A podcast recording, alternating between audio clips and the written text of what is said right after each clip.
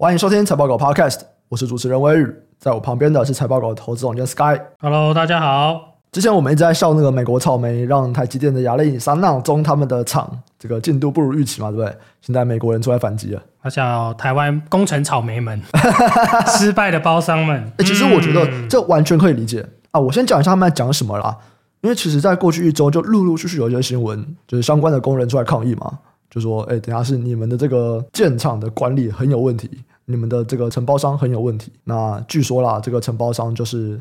在台湾也在帮台积电盖厂的汉唐跟帆宣嘛，然后他们在讲说，他们整个流程啊、整个规划啊都不够完善，然后对现场的工人的不管是这叫什么各种设施吗？他就要问你啊，问我是，就我可以理解，因为你看，像我们之前不是访谈过联发国际的董事长吗？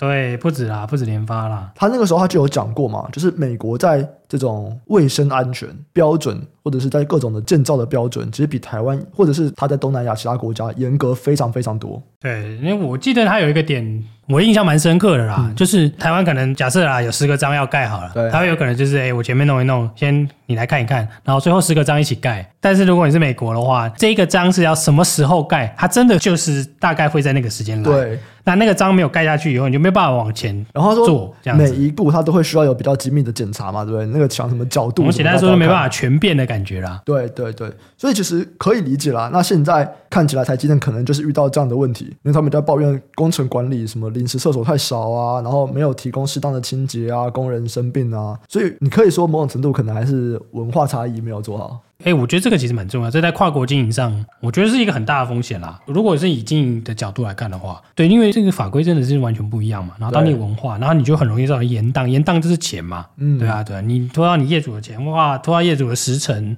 对不对？他生产的时间完后要跟你要钱。哇，那就很麻烦了。所以这真的是大家不要 觉得去美国捞钱，或者去 去中国，或者去泰国，或者去什么越南、去日本，都去捞钱，没有。我觉得那个都很辛苦。美国在这边建筑法规上面看起来相对的比台湾来的严谨，因为台积电可能也不是第一次到台湾以外的国家设厂嘛。所以以前他们的经验是比较到比台湾不严谨的国家，这次是到了一个比台湾严谨的国家。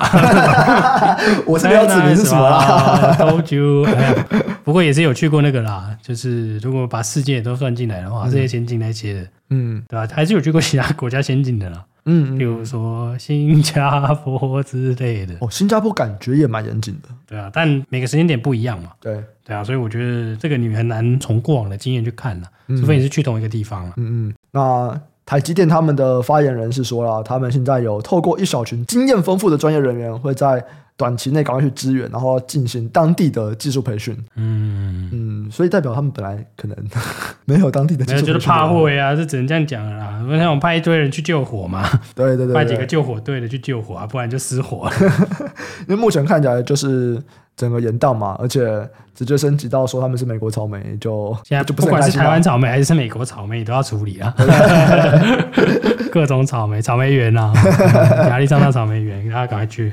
好。那进到今天的主题，其实之前我们在一集在《金石释放大镜》里面，我就是高通那集吧，就有聊到华为看起来要重新进入到五 G 手机里面的。对，没错，在他们已经 delay 了一年，delay 一年多了吧，还两年。对，因为重点就是被美国禁了，它就进入实体清单。没错，因为美国说华为有这个治安的风险，对，所以你不可以用五 G，对，禁止所有。他们可以管得到的企业卖五 G 的商品给华为，所以华为看起来本来啦，他们在五 G 的手机上面就比较难去卖这样。没错，它就是没有五 G 的 modem 啊，就是收发的那个地方它没有。可是那个时候在那一集里面，我也问过小郑，我说，嗯，但他们五 G 伺服器还是卖的非常好，这市占率还是非常高。两个不一样的东西哦，所以伺服器跟手机他们用到的五 G 的模组是不一样的。对啊，它不是卖伺服器啊，它只是基地台吧？基地台跟伺服器都有，但东西不太一样，因为它基地台那个是卖基地台的，你可以把它想成是设备啦。嗯，对啊，那手机晶片的那个虽然它叫 modem，但是它其实是个晶片啦。嗯，对，所以不太一样，但很有效果啊。你看它的销量，就是我之前还忘记它之前的手机卖几台啊？刚刚查了一下，一年卖了两三亿台啊。他、嗯、现在跟你说，我们大幅上升到三千万，你看差多少？本来是两三亿台，现在是我有新机上市。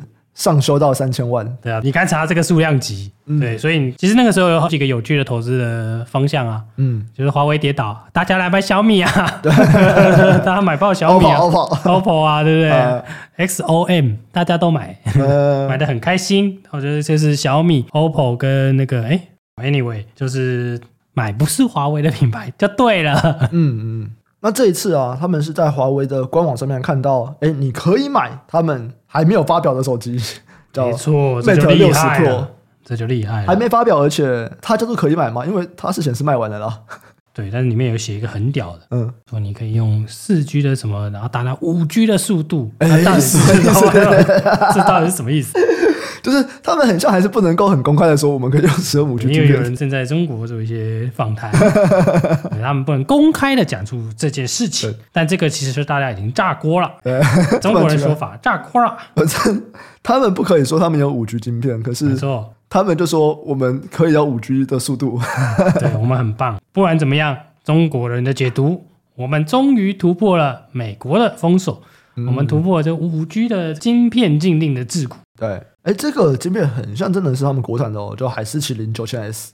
对，没错，所以大家在传，看是用海思还是用华为啦？当然有人在流传的是 HiSilicon 嘛。嗯，看看大家怎么命名啦，好，反正就麒麟九千 S 啦。嗯嗯，对，那所以还蛮多人在讨论是说，好，真的做到五纳米了吗？对啊，因为有人说是五纳米的晶片，因为他说它是 N 加二。哎。就是七纳米加二嘛，嗯，那这个大家都不确定。那那我们再 recall 一些过去的这个中美贸易战的事实，就是中美贸易战 ASML 被禁那个 DUV 嘛，对对啊，所以大家就是觉得说，哦，所以你就是大概做到十四纳米以下，因为本来觉得二八也会被禁嘛，但实际上没有。但不管怎么样，他的意思是说，先进制程你被禁了。那如果你要生产这类型的晶片，那以过去中国的。一些报章杂志或者媒体泄露出来的讯息啊，看起来就是重复曝光嘛。他们是进 EUV 啊，然后要用 DUV 来重复曝光，用 DUV 来接近 EUV 的效果。对对啊，那还是可以有机会，只是良率就贵了一点。对，就是这样。实验室里面什么都做得出来，对，那你做得出来只是很贵而已。其实之前也有提过嘛，就是中国他们想发展这一块，他们其实不太在意成本。对，好，如果是这样子的话，假设中心不计成本要帮你达成这件事情，那的确是有可能做出来没有错，对啊，因为反正你不计成本嘛。我们刚刚讨论那些所谓做不做得出来，其实是有考虑成本的嘛。对，我们还是要价格不能够上升太多嘛。或者是说五 G 这个功能啦，如果晶片给它弄得很大颗，嗯，这也算是一种方法啦。可是我觉得偏难啦，因为你手机你看光电池都占掉多少了，你还要有那么大的地方给它放那个晶片。对，对，所以之前有人在谣传，就是说，嗯，可能电池会小一点哦之类的。哦，对啊，我说类似这样子谣传啦，但是我觉得都是有可能的。嗯、但就昨天大家在传那个 rumor 嘛，一个最有趣的是说。其实是拜登同意他怎么偷偷的做五纳米的晶片哦，我就觉得这个比较胡烂，他不然干嘛搞个贸易晶片禁令？而且他们现在还在持续要去封锁，然后你说拜登会让他们做？嗯、对啊，但这就是很多 rumor 嘛。我们就光讨论说，假设真的卖出来拿到五 G 的晶片了，嗯，就是这个华为的这只手机五 G 晶片真的能用，嗯，那其实华为供应链会不会重新的复活呢？诶，可是有可能嘛，因为。我目前觉得小米比较不熟啦，在台湾的话，可是我觉得 OPPO 跟 VIVO 他们整个定位啦，在消费者心中的定位，我觉得已经打起来了。华为要再重新拿回来，感觉不是很容易诶。哎，我觉得不一定呢，因为其实你看那个折叠机的销量啊，虽然华为这几年都被禁五 G 晶片，但他们他那次囤很多哈，所以偶尔还会有五 G 晶片的手机。嗯，你看那个折叠机的量，它其实折叠机的量是非常非常大的哦，真的哦。对，就是它折叠机是卖第一名啊，就算是没有五 G，啊，三星高吗？哎，你先不要考虑三星啊。对，那哦，不然是什么第一名？中国啊，中国卖第一啊。哦，真的哦。对啊，对啊，对啊，它折叠机还是卖第一啊。我如果没有记错数据的话，嗯，对，所以其实它的品牌的那个能量还是强哦。嗯，对，所以如果它要重回五 G 市场，它以前的二点三亿只，现在差两三千万，嗯，那它的供应链如果还在的话，或者是 两年没有联络了，对啊，要不要再来开个会啊？大家聊一下啊。对啊，这个。但我觉得这个预期是会有的啦，所以这个一定会影响一些市场。华为的供应链在台湾多吗？蛮多的，超多的，也被弄死了。而，像这些供应链在跟华为比较没落以后，他们是去再找其他 做他的小弟荣耀啊。哦，荣耀也不错啊。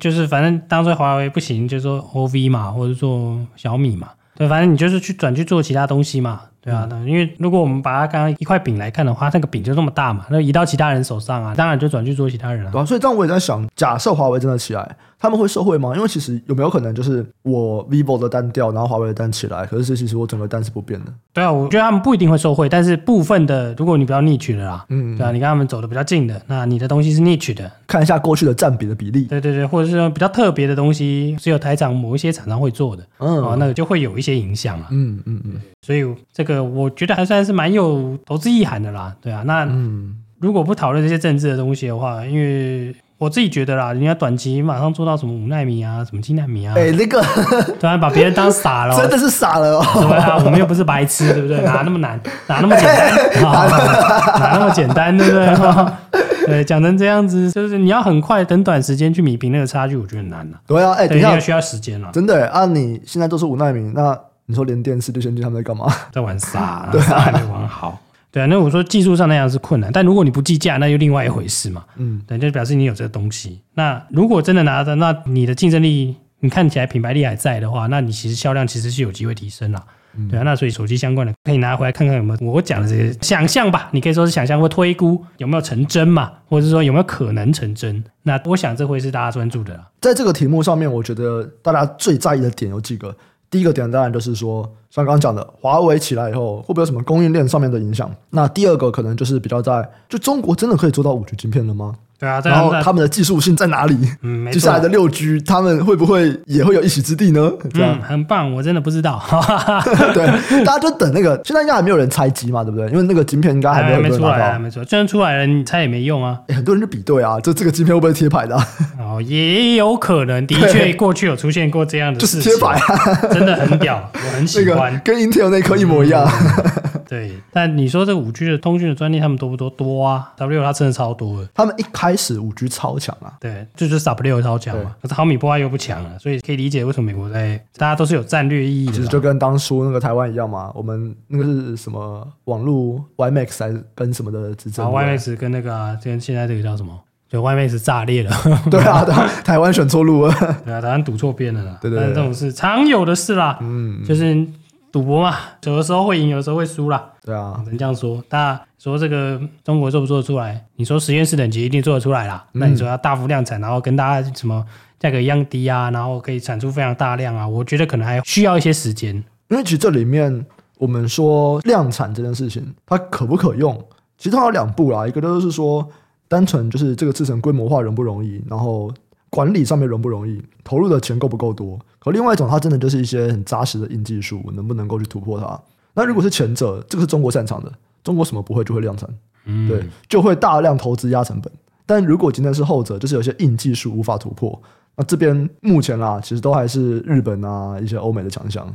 没错没错，因为他们的累积是上百年的啦，对，真的真的不是那么容易突破的。对对对，对啊，我们都讲那个最喜欢举的例子，就是 PCB 那个绿色的那个漆啊，那、真的很难突破。嗯、就什么你就看一看这几个东西哪来呀？就突然能卖你那个价钱，卖一个正常毛利二十五趴，啊，你就是突破不了。嗯，就这样啊，很多化学的东西就是这样啊，那你就是要买啊。就很多日本的那个化学那边，其实真的蛮奇怪的，因为数十年如一日，但别人就看光主义就好了嘛，对不对？你看光主义最大供应商是谁？信越化学。嗯，啊，你不是把它那个东西拆开来看，就是把一些酸啊、一些米啊、一些反正就是各种有机无机的东西加在一起，什么拉拉呀，然后卖给你啊。嗯，啊，你为什么做不出来？对，你就是做不出来啊，就是那么难，好不好？其实就跟前阵子啦，大家很流行的那个超导体是一样的，有没有？对，你还是做不出来。你在每一个阶段的温度多久？那个温度要怎么上升？怎么调整？哎，其实这东西都是专业的，那个都是 recipe 啊，那都是很困难的事情。对对对对对。所以我会觉得，嗯，回到这个主题啊，你是说它做出来了，量产了吗？我觉得会问号了。嗯，对。那你说它不计价搞出来一个这个东西来，那我觉得蛮有机会的，有可能。那总归来说，就是可以观察一下这个手机的消长。没错没错，而且我觉得到目前，它都还是战略性的宣示。因为就还没有真的开卖，没有真的大量卖出来，有没有可能就卖个十只？这我就不清楚了。对，对啊，所以我觉得目前都还是一个宣示啦，而且在这个时间点宣示，我觉得也是。那就是在美国封杀中国以后，中国出来说：“哎、欸，我们做错了。”了，反正你还不是买 iPhone。哦，不然我们来聊 iPhone 啊！iPhone 十五即将发表。上周末是我一个朋友的生日趴，然后我们三四十个人去宜兰包了四栋民宿玩，这样。然后我就聊包四十只 iPhone。哇，对啊，另外一个故事待会来讲。反正我问了一圈，哎、欸，其实蛮多人想要换十五的、欸，我蛮讶异的。我问到要换十五的原因都是哦，因为 Type C 他们是换啊，对，就这样啊。对，哎、欸，其实因为十四就真的。比较没有人听到说，哎、欸，我就是要换十四，十四不就只有动态岛吗？就你不要拿出来讲了，动态岛还有吗？就是然后、哦、没有了、嗯、，yes，没有了。这次是在发表会之前，嗯，就有人说他要换十五，我觉得哦，看一下价钱了。今天这一次不是有钛金属的吗？钛金属不是都偏重吗？Rumor 啊，Rumor 说这里会有钛金属的，我也不会买，反正偏重嘛。我没知道它看它多重啊。我没有觉得钛比铝好看啊，我买 Apple Watch 我也是买铝。你这样小郑会生气、啊啊。我买不锈钢，小 小郑买钛吗？啊，小郑应该买钛的吧？真的吗？我记得他跟我用不锈钢。买铝的弄坏都没关系，我是喜欢抛弃式的这种快，撞坏了干丢掉。那目前其实还是要看一下 iPhone 十五怎么样。可是我看起来我觉得很像 OK。然后重点是手机真的真的太久了吧？这个低迷什么时候才回来？嗯，这我真的不知道了。除了 iPhone 十五本身到底有没有足够吸引力以外。另外就是中国经济啊，这两个我觉得主要是中国吧，中国大家估错了，所以这个压力下行，对，是很大的。本来是说，哎，这个消费很快就回来了，嗯，没有，你其中一个大市场你估错了，你就趴在地上了，至少是容易估的啦，好不好？你又不是这种什么加起来消费力的那种，就是很多个小国家加起来你估错了，嗯，可是这是一个大的国家的消费你估错了，对，所以这个就是可能要花时间等待中国的付出了。这也可以从侧面印证啊。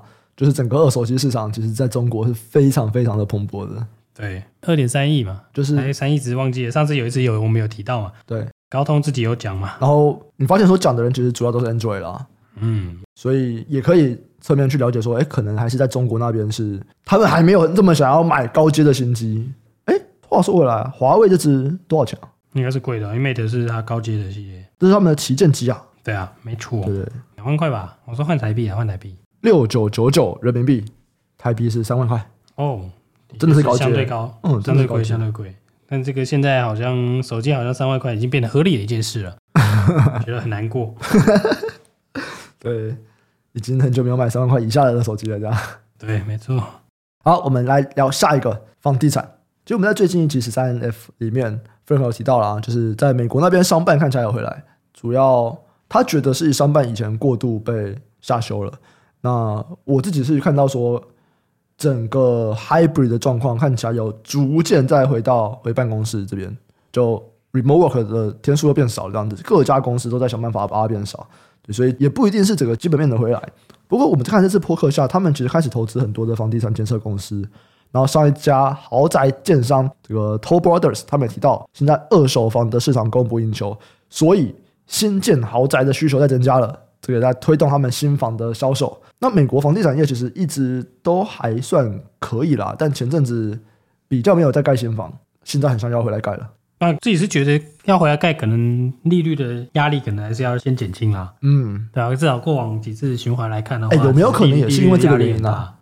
有没有可能也是因为之前大家很害怕一直升息，可现在已经蛮确定不会一直升了吗？我自己觉得是这样，没错。现在已经是有一些早期的人在布局嘛，嗯，对啊。那反正有人要买嘛，那一年的利息你就把它加进去。他如果买得进去的话，就是你把这些东西都加进去，你卖得掉，你当然会盖啊。对对啊，所以那个过去的压力是说，大家不确定未来的状况会怎么样嘛，对，对啊。因为其实我们看了这么久的这个 Transcript，可能说这一年好了，这一两年，嗯，哎，其实我觉得消费没有想的压抑的程度有这么强啦。对，其实有慢慢的回来的感觉。对对，其实有变强。那尤其房地产这很有趣，因为你进入看那个 Robert Shiller 的那个房价指数，如果你看没有调的啦，这其实已经没有在月减了，你知道吗？嗯，嗯，所以其实蛮猛的。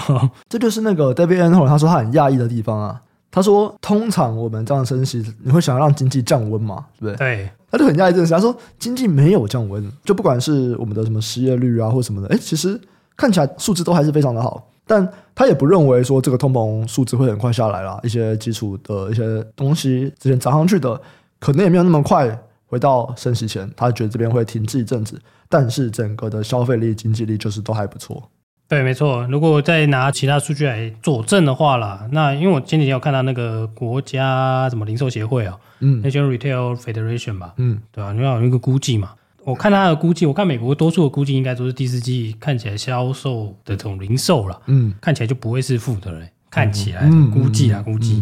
对啊，看起来不是持平，就可能会是小正哦，嗯嗯，可能正负一之间吧。对啊，所以这个真的是很有趣的，因为理论上过去来看，对，升息应该是要强力压制，对对，啊、的确是压制了没有错，因为其实它是下降了一年多，对，可是下降一年多以后，它慢慢的开始回来嘞。嗯，这就奇妙了。那这个地方到底是什么地方呢？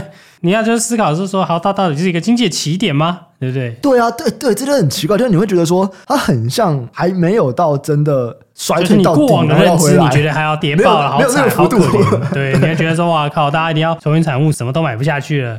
这是你认知的经济衰退。没有想到这一次来了一个 AI，对对对，先炒再说，不是？对对，当然没想到这一次就是，哎，呃，你说电子这个高科技相关来个 AI，嗯，你非高科技好像也没衰退太多呢。对啊，对啊，所以这就是奇妙了，这就很厉害了，对啊。那你综合全球趋势，就我们刚刚提到的嘛，哎，中国看起来蛮弱的。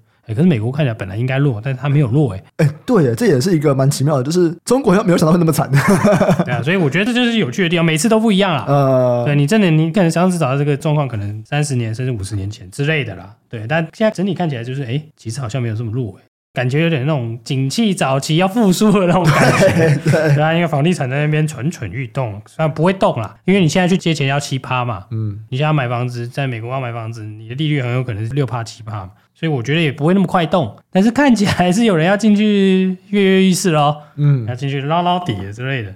那我们就来看看相关台股，因为其实台股有非常多的美国房市概念股嘛，嗯，对。然后在过去啊，其实美国房市只要新建屋只要起来，大家就会想要去看一下，比方说像巨庭啊、立肯啊、转圈啊，哎，这都是大家比较常知道的，就是这种木工机啊，或者是钉枪啊这种东西。对，但大家要分析一下啦，因为。还是有新屋开工跟成屋销售嘛？对。那我们刚刚提到的是成屋销售，其实一直不佳，不是因为说它不好，是因为没有东西卖出来。嗯，对啊，所以受成屋销售影响的这些人，我想应该还是很稳定啦。嗯，因为它其实没有降很多，所以它其实应该蛮稳的。那你新屋开工就要等啊。嗯，对，因为你刚刚提到是什么具体那一些的，我记得那个时候是木材不知道创不知道多少年的高价嘛，对他们就是，然后后来就一路跌啊，遭惨。对对对，所以这个东西，我想还都是会有联动啊。但我想，如果出现了这个新屋开工再度开始往上吧，嗯，就开启一个新的情绪循环，那这些人会不会重新开始受惠这件事啊？除了房屋以外，房屋算是好事嘛，正面讯号。嗯、可是有另外一个比较负面的，就最近台币蛮强的。对啊，对啊，对啊，对啊，这个这个合理啦，对啊。对，你在看这些公司的时候，其实也要去考虑。汇率的问题，因为这些公司普遍啊都有蛮多的美元资产。对，那这种形态的，应该说这种比较偏大循环吧。嗯，对啊，所以这个大家可能要关注的比较紧凑一点啦。嗯，对啊，那美国那边的房市的，或是说美国的消费，这个我自己会觉得啦，如果美国第四季的消费真的有这么强悍的话，看起来这边真的是很值得看看。说，哎，我们本来预期的经济衰退真的是长这样吗？嗯嗯，对，那我自己觉得这种可能符合那种软着陆的那种感觉啦。自己觉得了，嗯嗯，因为看起来真的蛮强的哦。对，好，我们最后来回答一下听众的留言。